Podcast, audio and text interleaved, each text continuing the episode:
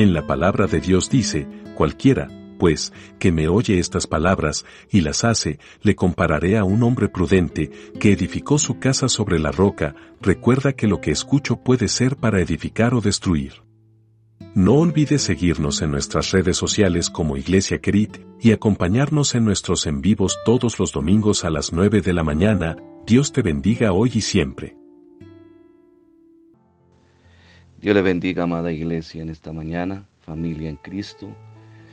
Nuevamente en esta mañana gozándonos y alegrándonos de que Dios nos da la oportunidad de poder volver a estar en nuestro devocional matutino, en el cual desde casa podemos transmitir para la honra y gloria del Señor.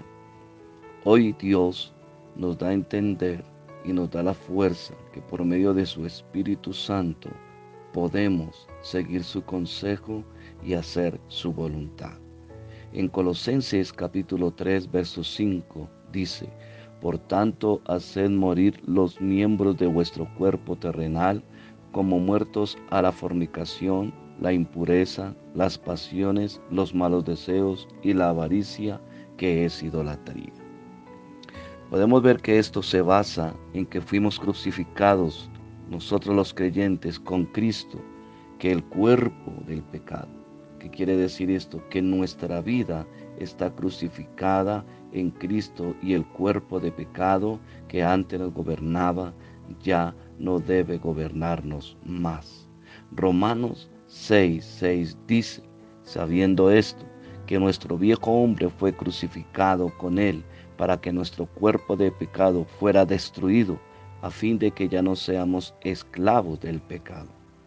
Cuando Dios nos dice para que nuestro cuerpo de pecado sea destruido, se refiere al señorío o al dominio del pecado.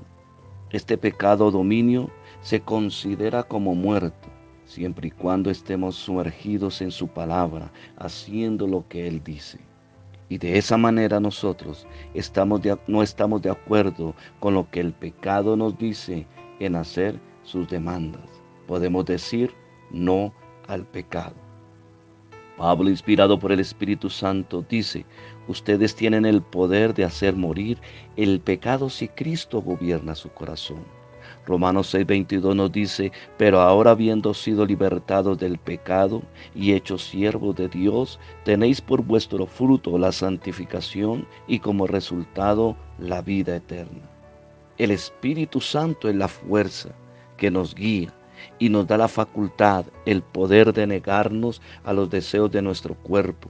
Y como resultado, el cuerpo del pecado muere cada vez más, ya que sus demandas no se satisfacen, ya que la tentación no se cede nuestro corazón a ello. En Romanos 8.2 dice, porque la ley del Espíritu de vida en Cristo Jesús te ha libertado de la ley del pecado y de la muerte. Porque nosotros, ahora nosotros, estamos crucificados juntamente con Cristo, pero resucitamos también para vida, vida eterna, entonces nosotros somos libres y tenemos la facultad de hacer morir los deseos que vienen a nuestra mente, a nuestro corazón, y no cedemos al pecado, a lo que nos induce. Por esta razón debemos hacer morir fornicación, impureza, pasiones, malos deseos, avaricia, porque todas estas cosas nos dice Dios que son idolatría.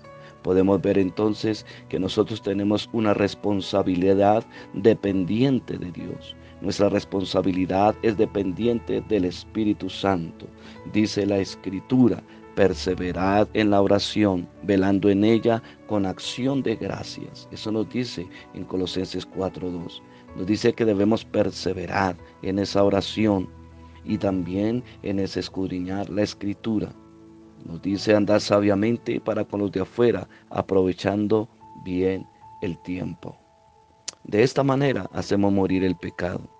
De esta manera hacemos morir esas tentaciones, eso terrenal, esa impureza, esas pasiones y esos malos deseos. Y lo importante es que esto dice y que lo que Dios lo llama a esto es idolatría. ¿Por qué? Porque si cedemos a estas cosas, ponemos en primer lugar antes que a Dios. Por eso podemos hacer morir lo terrenal en nosotros.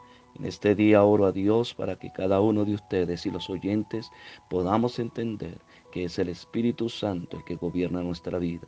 Y si tú no has recibido a Cristo, este tiempo es la oportunidad para poder aceptarle como su Salvador y ser asimismo un adorador en espíritu y en verdad. Bendiciones.